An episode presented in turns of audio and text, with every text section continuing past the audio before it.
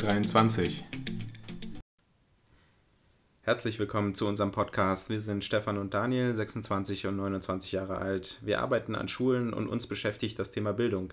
Genauer gesagt die Bildung der Zukunft. Bei dem Ist-Zustand stehen zu bleiben ist für uns keine Option. Wir wollen Denkansätze verfolgen und Ideen präsentieren. Schule ist unser beruflicher Alltag und die Corona-Pandemie hat uns dazu bewegt, diesen Podcast zu machen. Genau, und dazu wollen wir unter anderem in andere Länder schauen, die ja vielleicht auch gute Ansätze haben und äh, Bildung zum Beispiel in Skandinavien. Ähm, wir wollen ähm, die Missstände nicht benennen und da nicht stehen bleiben, sondern wirklich Lösungsansätze präsentieren, also in die Zukunft gerichtet. Denn es ist schon sehr viel gesagt worden, was alles ähm, nicht so gut läuft im deutschen Bildungssystem. Und äh, wichtig auch, dass wir keine Lippenbekenntnisse mehr ähm, zulassen. Ähm, Politiker sagen an jeder Stelle und Ecke, ähm, Bildung ist uns wichtig. Ähm, aber was heißt das denn eigentlich konkret? Und ähm, daraus wollen wir dann die Schule der Zukunft entwickeln und vor allen Dingen Impulse geben, was sollte sich ändern. Viel Spaß bei unserem Podcast.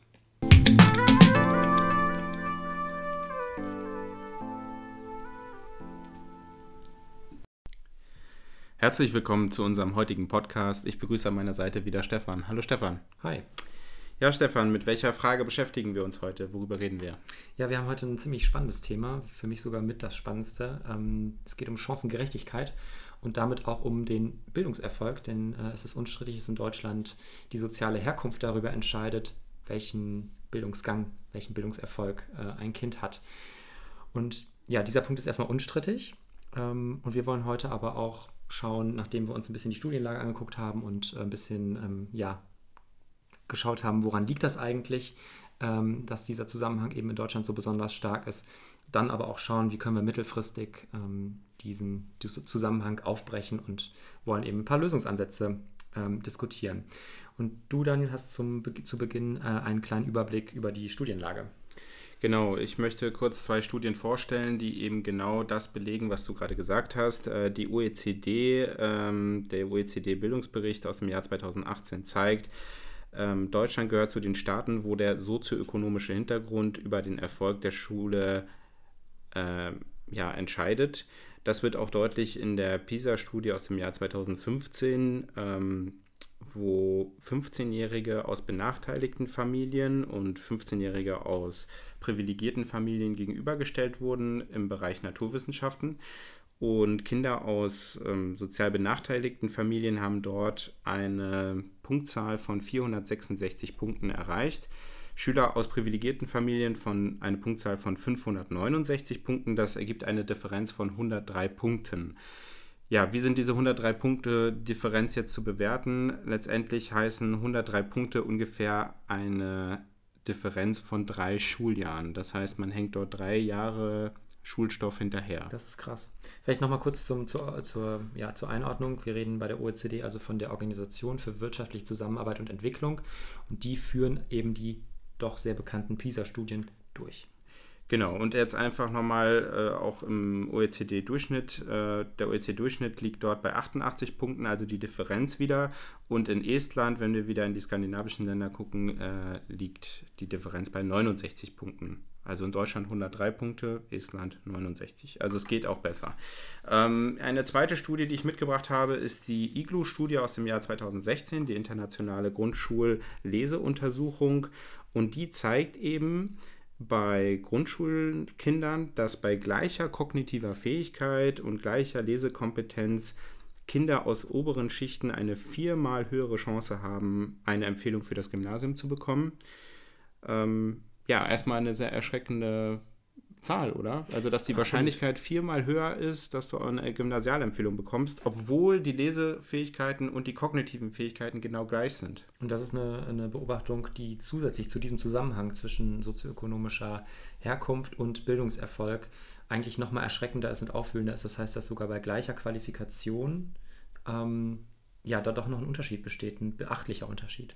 Ja, vor allem bei gleicher Leistung. Also ja. Leistung ist hier ein wichtiger Begriff. Wir werden uns auch nochmal über die Le Leistungsgerechtigkeit unterhalten. Im Vorfeld ähm, haben wir festgestellt in unserer Recherche, dass es doch Unterschiede gibt bei den Begriffen Leistungsgerechtigkeit, Chancengleichheit, Chancengerechtigkeit. Vielleicht kannst du da ein bisschen Licht ins Dunkle bringen. Ja, es ist auffällig, dass ähm, in vielen, ähm, sagen wir mal, Artikeln und, und äh, Studien die, der, die Begriffe so, ja, wild gemixt werden und, mhm. und da irgendwie keine Einheitlichkeit besteht. Also es wird sehr oft von Chancengleichheit gesprochen, aber auch von Chancengerechtigkeit.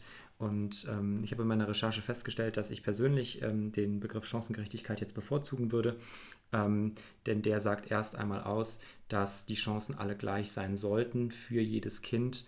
Ähm, ganz im Gegensatz zum Begriff der Chancengleichheit, der legt stärker eben den Fokus darauf, dass eben auch alle Kinder den möglichst gleichen Bildungsgang äh, gehen. Und ähm, ja, der Begriff Chancengerechtigkeit lässt nochmal so ein bisschen offener, ähm, wie ich jetzt zu dem Ziel komme. Das wäre für mich jetzt die erste Beobachtung. Können wir aber auch gerne kritisch äh, diskutieren. Wie gesagt, es sind Begriffe, die meist synonym verwendet werden, obwohl sie doch in der Akzentuierung was anderes meinen. Okay, vielen Dank. Ähm, ja, wir haben uns äh, jetzt kurz diese beiden Studien angeschaut und ähm, wir haben auch am Anfang gesagt, es ist ein Riesenthema und es wird schwierig, auch in einer solchen Podcast-Folge, wahrscheinlich auch oder vermutlich auch in zehn Podcast-Folgen, äh, auf alle Punkte einzugehen. Trotzdem möchte ich damit anfangen, ähm, wie sieht es eigentlich aus? Wo fängt die Ungerechtigkeit eigentlich schon an? Ja, du hast es gesagt, ein sehr umfassendes Thema und wir können natürlich nicht den Anspruch erfüllen, heute das in Gänze zu behandeln, aber wichtig natürlich die Thematisierung und eben auch, dass wir heute einfach einen Akzent setzen und das zum Thema machen in der Hoffnung, dass das dann äh, langfristig ähm, ja, besser wird. Ähm, genau, du hast gefragt, ähm, wo beginnt das Problem? Das Problem fängt tatsächlich sehr, sehr früh an, nämlich bereits bei der Geburt. Die, die Kinder, die auf die Welt kommen, haben ja erstmal keinen Einfluss, wo sie zur Welt kommen.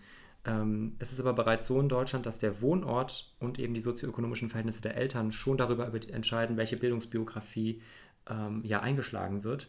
Und ähm, das heißt, bevor die Kinder überhaupt eine Kindertagesstätte gesehen haben oder eine Grundschule, verfestigen sich schon soziale Strukturen. Und das hat mir so den Aha-Effekt gegeben, dass äh, das langfristig natürlich irgendwie aufgedröselt werden muss, dass man also äh, gucken muss, dass wir was gegen Ghettoisierung machen, ähm, dass diese sozialen Strukturen aufgebrochen werden. Aber mittelfristig können wir eigentlich ja nur in den Institutionen ansetzen. Mhm. Und ähm, wie genau kann das funktionieren? Also äh, wir müssen mehr Fachpersonal haben. Die Forderung haben wir schon beim letzten Podcast äh, gestellt. Ich erinnere mich und da ist immer schön die Frage, ja, woher und wer soll es bezahlen? Äh, da ist wieder mein Totschlagargument, äh, Bildung darf uns nicht zu viel kosten. Das ist, das ist, wir müssen einfach Geld in die Hand nehmen. Und nur mit geeignetem Fachpersonal sind wir in der Lage, überhaupt diese Strukturen aufzubrechen. Denn geeignetes Fachpersonal ermöglicht es neben dem normalen Unterricht, ähm, gewisse Kinder, gewisse äh, Kleingruppen individualisierter zu fördern. Und das ist nämlich das Stichwort, Individualisierung von Unterricht. Das ermöglicht uns, Kinder gezielt zu fördern und in ihren Schwächen ähm, ja, besser zu machen, dass sie in die gleichen Chancen haben. Dann wären wir wieder bei der Chancengerechtigkeit. Ja, also du hast interessante Punkte angesprochen. Gerade das Personal ist etwas, was uns beide, glaube ich, immer wieder auf diesen Punkt, äh, das ist immer der, wieder der gemeinsame Nenner. Wir werden immer wieder feststellen, was wir brauchen, ist qualifiziertes Personal.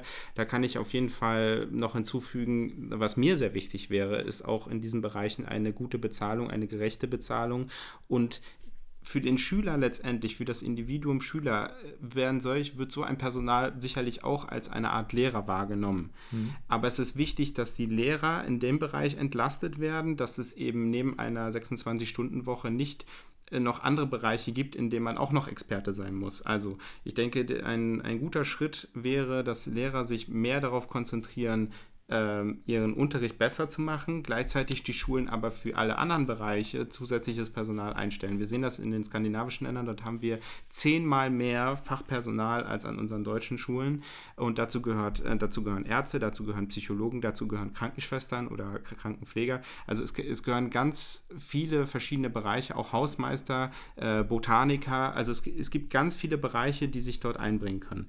Ähm, und da wäre ich jetzt bei einem Punkt, den ich direkt mal aufgreifen würde. Ähm, Kultur. Wir haben uns letztes Mal sehr stark unterhalten über Digitalisierung, Informatik, Jetzt möchte ich ganz kurz mal den Fokus auf Kultur legen. Und was immer wieder deutlich wird, ist, dass es sehr, sehr viele Kinder gibt, die gar keinen Zugang zu Kultur haben.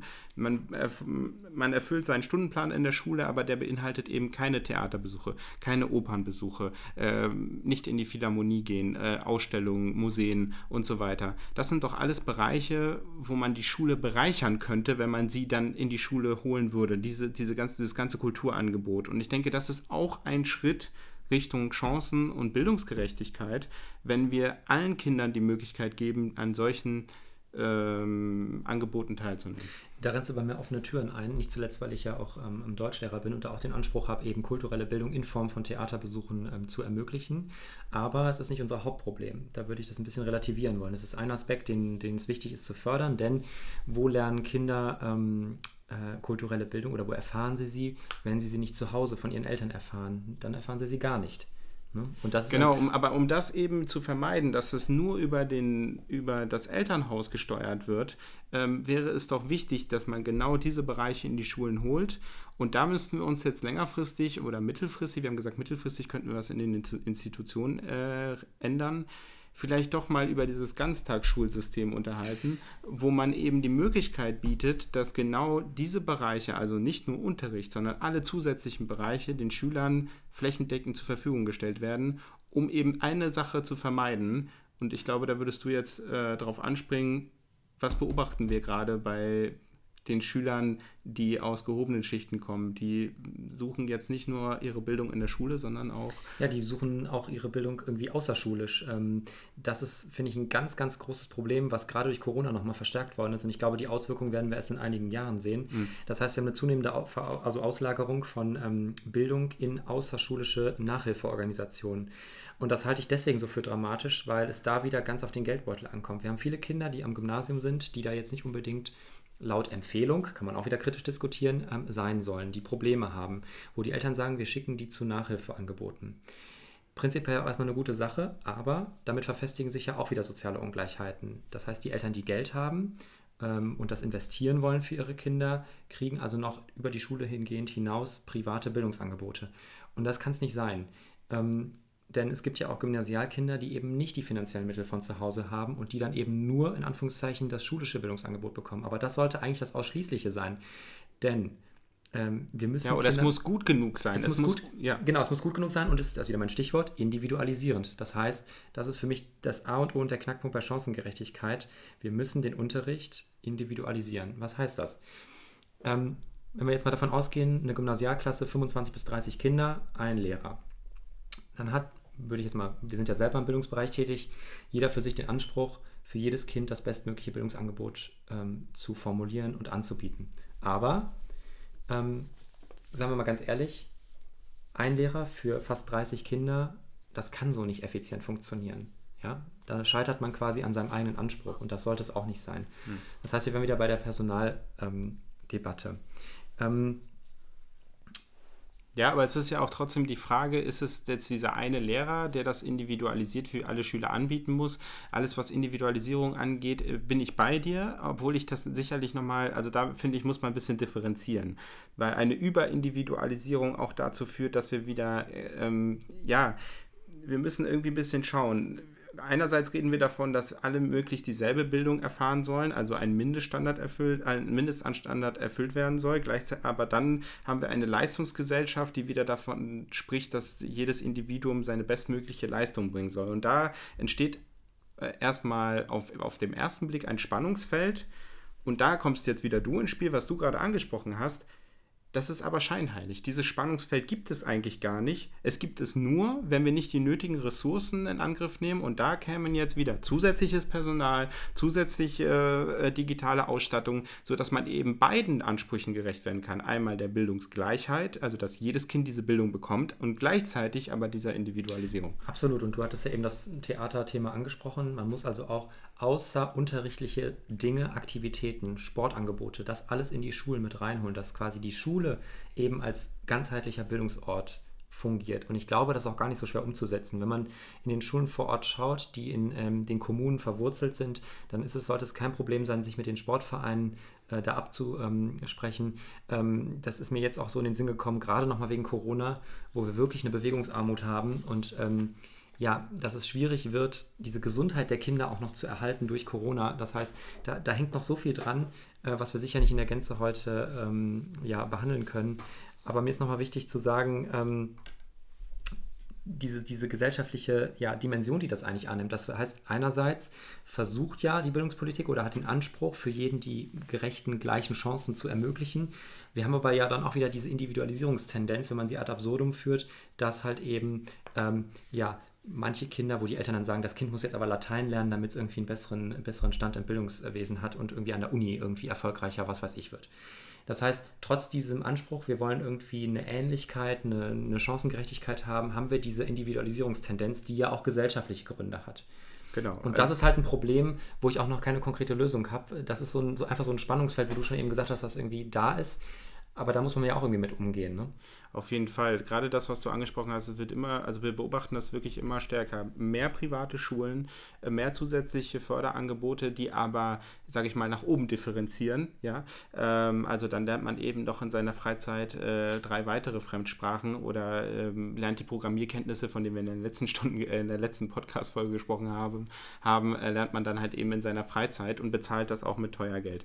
Oder Latein, äh, da beobachten wir auch immer mehr aus oberen Schichten Familien versuchen, ihre Kinder gezielt wieder in den Lateinunterricht zu geben, weil das eben, ja, weil wir irgendwo auch eine Inflation haben, was die Abschlüsse angeht und darüber dann versuchen, ihre Kinder nochmal äh, herauszuheben. Jetzt mal ganz konkret nochmal auf die Chancengleichheit zurückzukommen. Ähm, viele sprechen davon, sechs Jahre Grundschule, das ist die Lösung. Ähm, Segregation vorher macht, macht keinen Sinn, weil da werden oft falsche Entscheidungen getroffen. Man muss den Kindern mehr Chance oder mehr Zeitraum geben, um sich zu entwickeln. Was sagst du dazu, sechs Jahre? Ja, das ist so ähnlich wie die Debatte, die um G8 und G9, also den verkürzten Bildungsgang am Gymnasium, acht Jahre oder neun Jahre bis zum Abitur. Ich finde es nicht so entscheidend tatsächlich, ähm, aus meiner persönlichen Sicht erstmal, ähm, ob man jetzt nach vier Jahren oder nach sechs Jahren selektiert. Für mich ist viel wichtiger, dass das Bildungssystem eben durchlässig bleibt.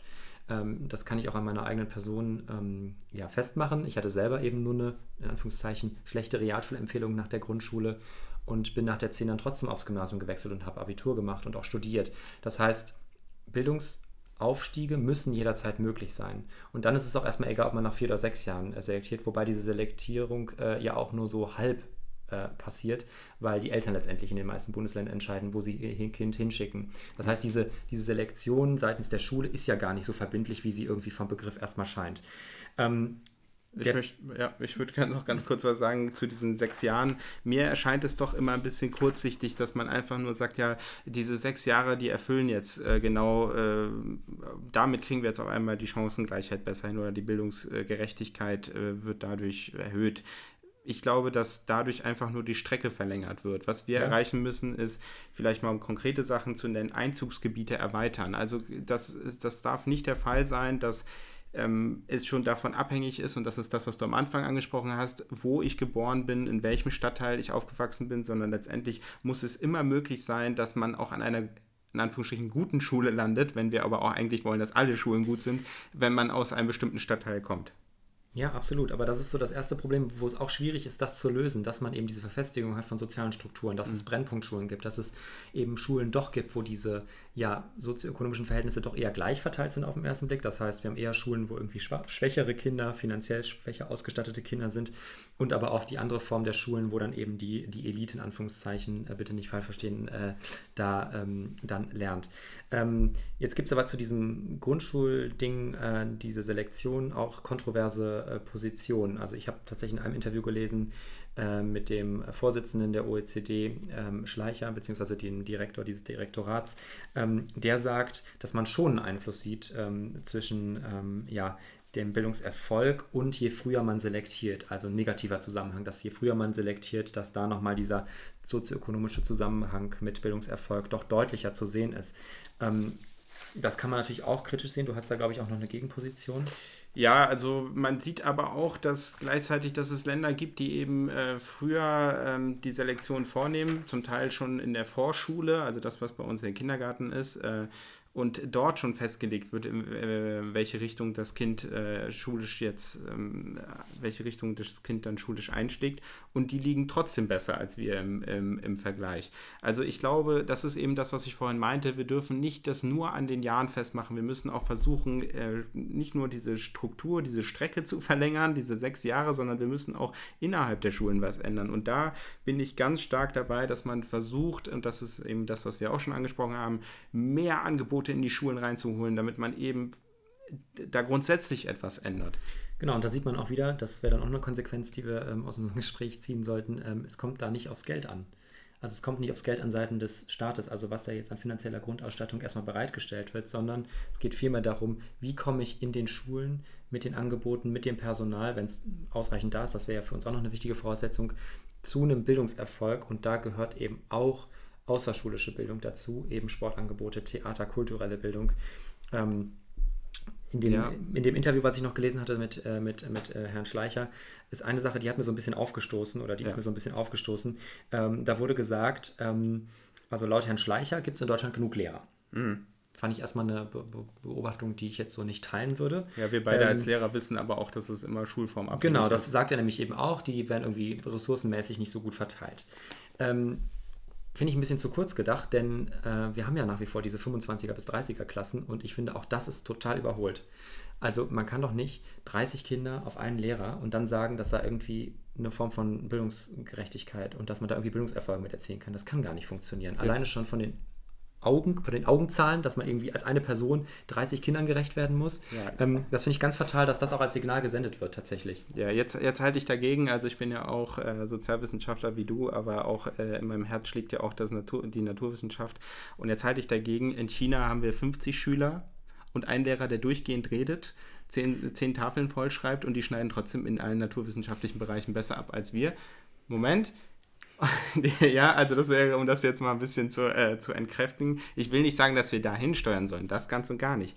Aber ich habe ein ganz interessantes äh, Interview gesehen von ähm, dem Professor El Mafalani und äh, der hat einen ganz interessanten Zusammenhang angesprochen, nämlich dass wir uns auch endlich als Gesellschaft mal bewusst werden müssen, dass viele Sachen Fleißarbeit sind. Gerade in den Naturwissenschaften wird oft so getan, als wenn ein bestimmtes Fach äh, besondere, äh, besonderes Talent erfordert. Das kommt sicherlich dazu.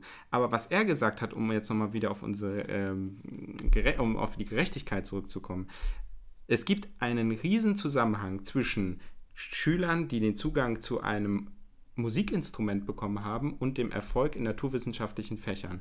Was ist jetzt der Zusammenhang? Nicht, dass wir jetzt, äh, dass die äh, Linien im Notenblatt so ähnlich aussehen wie die im Matheheft, sondern interessant ist hier die Fleißarbeit um ein Instrument zu lernen, musst du sehr fleißig sein. Und dann hast du ein Erfolgserlebnis, wenn du ein Stück schön fertig vorspielen kannst. Und genau dasselbe ist es auch in den Naturwissenschaften. Es ist eben kein Modulfach, wo man jetzt unabhängig von dem Thema immer wieder was dazu sagen kann, sondern es baut alles aufeinander auf.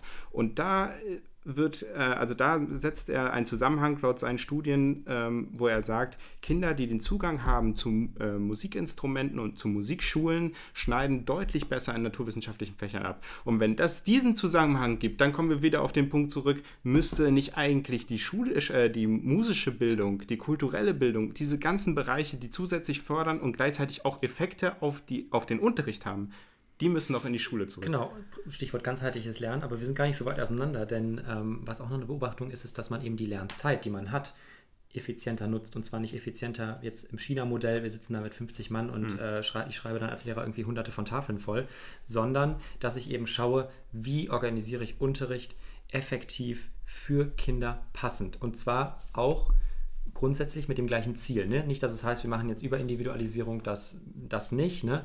aber ähm, dass wir den Kindern individuellen Zugang äh, geben und zwar auf dem Weg dahin, ähm, das Ziel zu erreichen.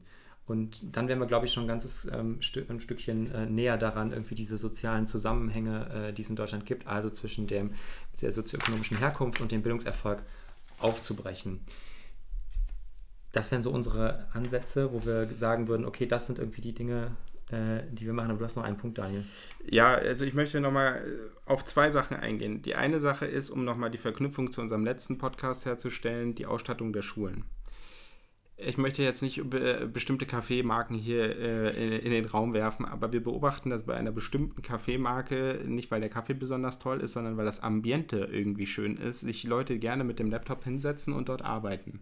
Das ist eine Beobachtung, die habe ich gemacht und ich habe mich immer gefragt, was zieht es, also was ist das Marketing dahinter? Was zieht die Leute an und was überzeugt die davon, 10 Euro für einen Kaffee zu zahlen und trotzdem hier äh, den ganzen Tag zu verbringen? Es ist das Ambiente, mhm. es ist die Wohlfühlatmosphäre. Und das müssen wir schaffen. Wir müssen es schaffen, dass wir die Schulen zu Wohlfühlorten machen, aber im Sinne des Lernens. Also wir müssen dort den Fokus setzen auf Lernort und gleichzeitig müssen sich die Schüler wohlfühlen und mit der Schule identifizieren. Und ich denke, wir haben heute viele Schritte gesehen, die genau zeigen, dass man eben das erreichen kann, indem man viele außerschulische Angebote in die Schulen holt und damit die Attraktivität erhöht und gleichzeitig auch dafür sorgt, dass alle Kinder Zugang zu diesen Bereichen haben. Ganz wichtiger Punkt, gut, dass du es noch angesprochen hast. Das ist auf jeden Fall wieder dieses äh, ganzheitliche Lernen, die Schule als Bildungsort auch wirklich wahrnehmen und, und leben. Mhm. Ähm, und da steht einiges also auf der Tagesordnung. Ich finde aber auch viele Dinge, ähm, das soll ausdrücklich gesagt sein, lassen sich ja umsetzen, auch mit unserem komplizierten föderalen System. Also wo ist jetzt das Problem, äh, zu sagen, wir nehmen eben doch ein bisschen mehr Geld in die Hand für qualifiziertes Fachpersonal? Ähm, das scheitert nicht am Föderalismus, sondern das scheitert am politischen Willen. Ne? Ja. Und damit wären wir dann äh, tatsächlich am Ende unserer heutigen Podcast-Folge. Und äh, ich danke dir für das angeregte Gespräch und freue mich äh, auf die nächste Folge. Vielen Dank, Stefan. Ciao.